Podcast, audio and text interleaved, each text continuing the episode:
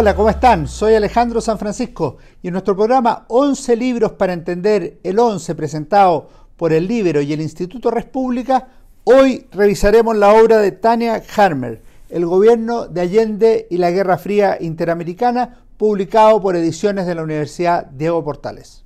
El presente libro es una historia de Chile durante la Unidad Popular, aunque excede ampliamente esa definición para adentrarse en otros temas como lo que denomina la Guerra Fría Interamericana. Por lo mismo se vuelven relevantes Estados Unidos y, la administración de Richard Nixon y Henry Kissinger, por supuesto, así como la Cuba de Fidel Castro, con todo lo que esos países significan en el ámbito internacional de la Guerra Fría.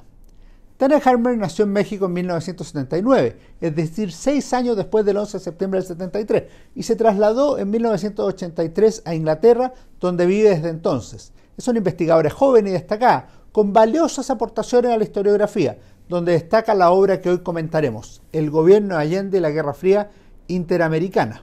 Pero se puede añadir también Beatriz Allende, una vida revolucionaria en la Guerra Fría Latinoamericana, publicada por la Universidad de North Carolina Press el 2020, que estudia la trayectoria política de Tati Allende, la hija del presidente Salvador Allende. En el libro sobre el gobierno del presidente socialista y la Unidad Popular, hay dos temas de fondo que interesaban a la autora. Primero, quiénes habían sido los actores, los protagonistas del conflicto, qué creían y por qué luchaban en la batalla ideológica internacional. Lo segundo era ampliar las preguntas y temas, el significado de la distensión en el hemisferio sur y el manejo de los estados revolucionarios del tercer mundo en el contexto de la Guerra Fría. Conocedora del resultado, Harmer señala en la introducción de la obra. De hecho, antes que precursora de una marea roja, la vía chilena al socialismo de Chile fue en realidad un momento de profunda transición en la dirección contraria, que desplegó un periodo de crucial derrota para las fuerzas izquierdistas en América del Sur. El texto se articula en siete capítulos, organizados cronológicamente. Uno, ideales, Castro, Allende, Nixon y la Guerra Fría Interamericana. Dos, agitación, una elección en Chile septiembre-diciembre de 1970. Tres, rebelión, en busca de transformaciones radicales, noviembre de 1970, julio de 1971.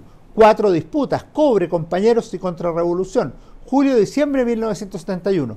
Cinco, frente de batalla, la distensión desenmascarada, enero-octubre de 1972. Seis, encrucijadas, incomprensión y callejones sin salida, noviembre de 1972, julio de 1973.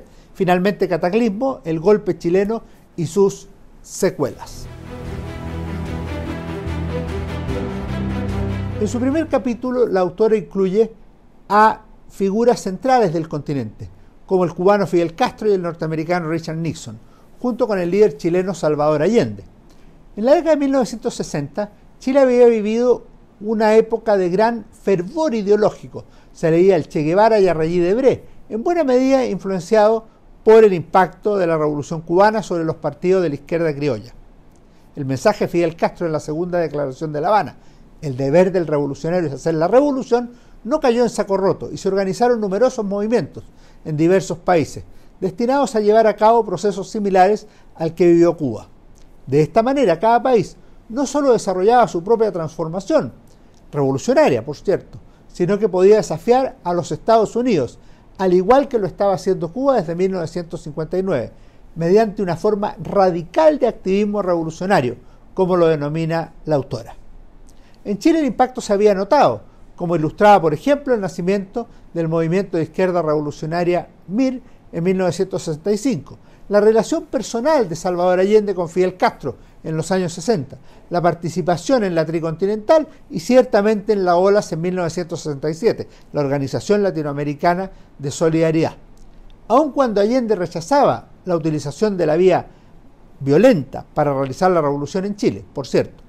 El otro gran actor es Nixon, el presidente de los Estados Unidos, en un momento de gran sentimiento antinorteamericano en América Latina, ciertamente presente en la izquierda chilena y Allende.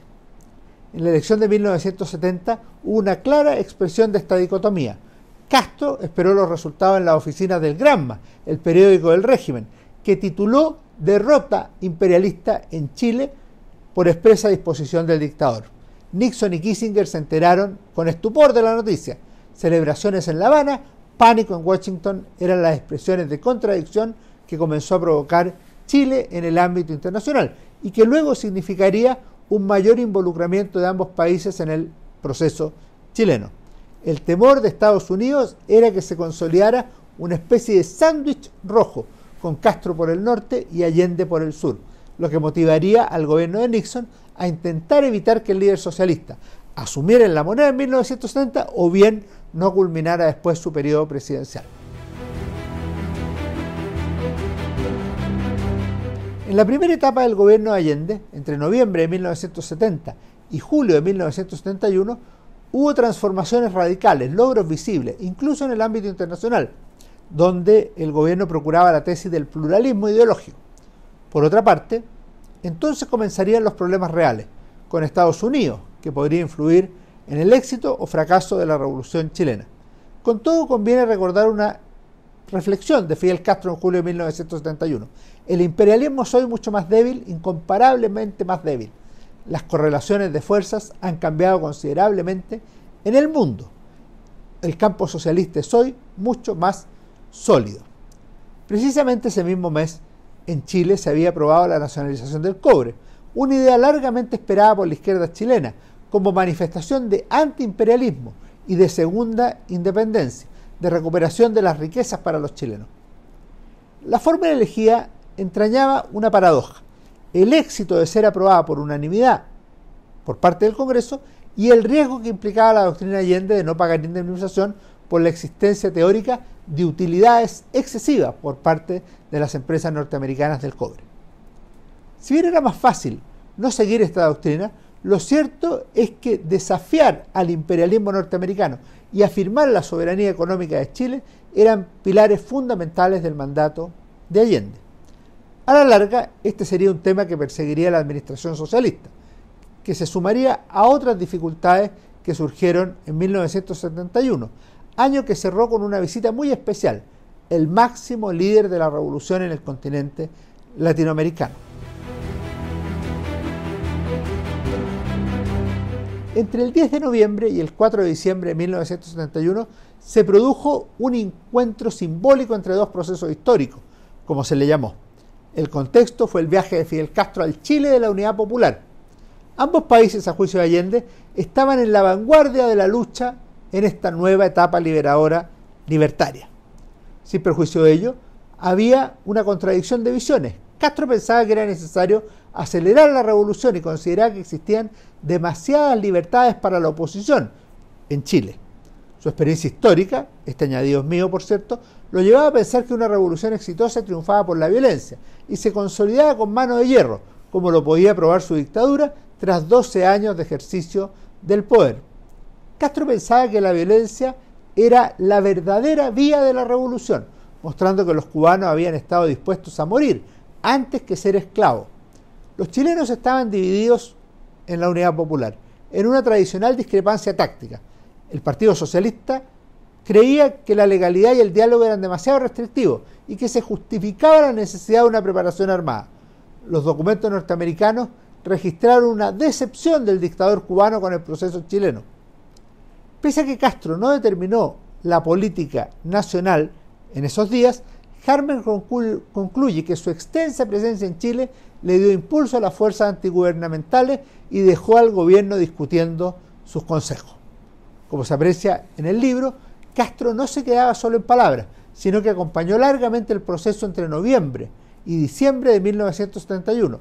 Mandó a construir un amplio subterráneo en la Embajada de Cuba, lugar para guardar armas, ciertamente, así como colaboró con personas y armamentos en diversas oportunidades, además de dar numerosos consejos a los chilenos. Tras la visita de Castro se podría decir que comenzó una nueva etapa en la política chilena, que los cubanos expresaron en tres ideas o reservas sobre el proceso de Chile, en febrero de 1972 y que reproduce Harmer. ¿Hasta dónde podría lograr Allende sus objetivos por medios exclusivamente democráticos? Dos, la efectividad con que el presidente de Chile enfrentaba un poder cada vez mayor de la extrema derecha. Y tres, las perspectivas de que las Fuerzas Armadas de Chile pudieran terminar haciendo de árbitro en un conflicto futuro entre la UP y la oposición. De esta manera, 1972 fue un año de cambio en la correlación de fuerzas, con una tendencia a la organización de la oposición, de conformación de un frente mayoritario contra el gobierno en el plano electoral y también con la decisión de disputar otras formas de lucha, como los paros y las movilizaciones. En otras palabras, se había pasado a la contrarrevolución, que abrió diversos frentes de batalla, como le llama Tania Harmer. El caso más dramático y que mostró de manera abierta la polarización existente en Chile fue el paro de los camioneros, o paro de octubre, como le llamó el oficialismo, paro patronal. En la práctica fue un hito que redefinió el camino del gobierno de la Unidad Popular, que tenía particularmente preocupadas a las embajadas de las potencias de la Guerra Fría. Luis Corbalán, secretario general del Partido Comunista, le comentó al embajador soviético en Chile que el golpe era un peligro real en Chile. Los norteamericanos monitoreaban a las Fuerzas Armadas chilenas.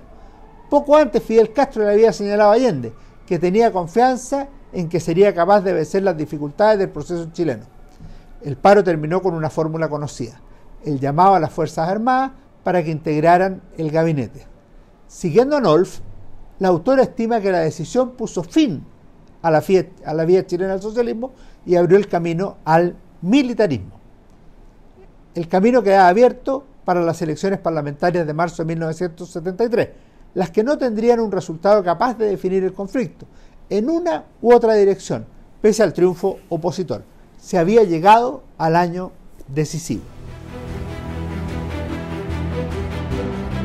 El tema del golpe de Estado, a la luz de esta investigación y de otras, es extraordinariamente complejo, por lo cual es necesario rehuir las explicaciones simplistas, las descripciones maniqueas y las conclusiones monocausalistas en algunos temas, desde luego, por ejemplo, en las causas del 11 de septiembre de 1973. Además, y en esto hay un avance importante, conviene rechazar dos extremos peligrosos.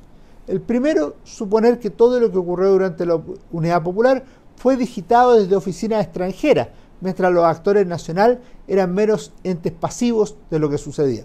El segundo significa estimar que la revolución chilena simplemente se hizo con empanadas y vino tinto, ajena a las tendencias mundiales o a la influencia de otros gobiernos o países para comienzo de 1973.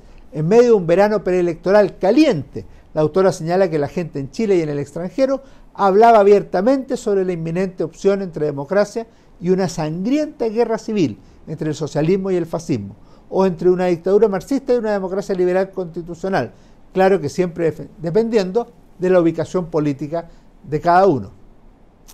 Las elecciones parlamentarias dejaron el conflicto en tablas. Es interesante que a esta altura las fuentes norteamericanas advertían tres posibles caminos señalados en el libro de Harmer, a dos o tres años plazo. Desde luego estaba la posibilidad de una intervención militar. Luego existía la alternativa del empate político entre la izquierda y la derecha. Finalmente, una consolidación del gobierno del presidente Salvador Allende. Lo interesante es que asignaba prácticamente la misma probabilidad de éxito a cada una de estas tres opciones en junio de 1973. Si para entonces no estaba clara la posición que adoptarían los militares, la situación comenzó a clarificarse con la salida del general Carlos Prats el 23 de agosto de 1973. Si bien en Washington no había claridad sobre la posición que adoptaría su sucesor, el general Augusto Pinochet. En cualquier caso, señala la autora, la creciente politización de las Fuerzas Armadas de Chile, que dicho sea de paso, había precipitado el propio Allende con la designación del gabinete UP general en noviembre de 1973, 72, vuelvo a Harmer, y la presión en aumento sobre sus líderes para derrocar a Allende, de igual forma se potenciaron a toda velocidad hacia fines de agosto. Los meses previos habían sido de preparación para un eventual enfrentamiento. Particularmente interesantes resultan algunos comentarios basados en entrevistas con personeros cubanos, como Ulises Estrada o Luis Fernández Soña. Allende le pidió a los cubanos que preparasen planes para defender el Palacio Presidencial y su residencia, dice uno de ellos. Los cubanos pensaban que Allende en tal caso debía salir de la ciudad, aunque sabían que la resolución del gobernante había sido dirigirse a la moneda en caso de que llegara el momento. Paralelamente hubo almacenamiento de armas. Estrada cree, señala Harmer, que estos visibles preparativos contribuyeron al inesperado poder y brutalidad del golpe militar. En las páginas finales, Tania Harmer realiza una notable síntesis sobre las alternativas vigentes a comienzos de septiembre de 1973, según promovía la mirada cubana eh, respecto a la acción posible del presidente Allende.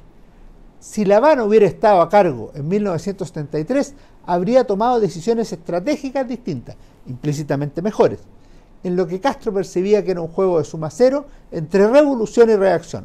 La Habana abogó por una lucha de vida o muerte que, no importa qué precio, habría terminado guiando a Chile y América Latina más cerca del socialismo, mientras Allende prefirió sacrificarse simbólicamente, él mismo en la moneda, en vez de movilizar a sus simpatizantes para reagruparse y luego lanzar una resistencia que casi con certeza hubiera desembocado una sangrienta guerra civil, los cubanos estaban deseosos, en cambio, de arriesgar las consecuencias del contraataque. Es imposible decir qué habría pasado si los cubanos hubieran podido cambiar el curso de los sucesos chilenos. Una resistencia más efectiva contra el golpe podría haber retrasado la avalancha contrarrevolucionaria, como era la esperanza de La Habana. Y para la resistencia podría haber sido más importante un Allende vivo que muerto, pero el resultado de una guerra civil igual habría sido muerte y destrucción, probablemente más aún que la desencadenada por la Junta. Se trata de un trabajo equilibrado, muy bien argumentado, sólido, sin pretender ni de lejos justificar la intervención norteamericana en la política chilena, el libro de Tania Harmer tiene el mérito de tratar con seriedad, rigor y amplia documentación la presencia cubana en Chile durante la unidad popular.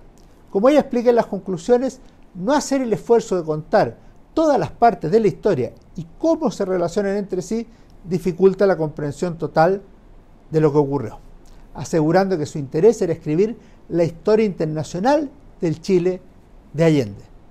El trabajo es historiográficamente valioso por la inteligencia con que desarrolla su argumentación, así como porque tiene un gran acopio de fuentes chilenas y sobre todo internacionales, especialmente de archivos diplomáticos, entrevistas, además muy valiosas.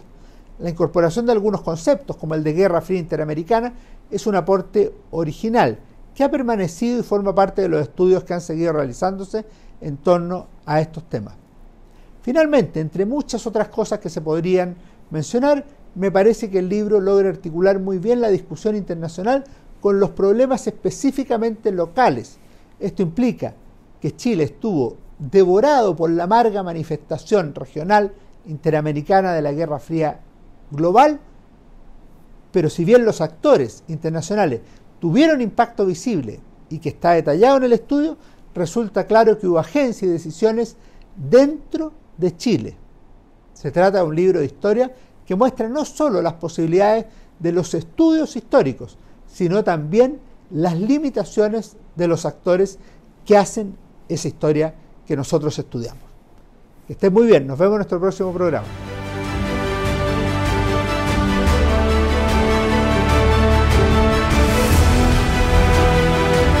El libero, la realidad como no la habías visto. Haz que estos contenidos lleguen más lejos haciéndote miembro de la red Libero.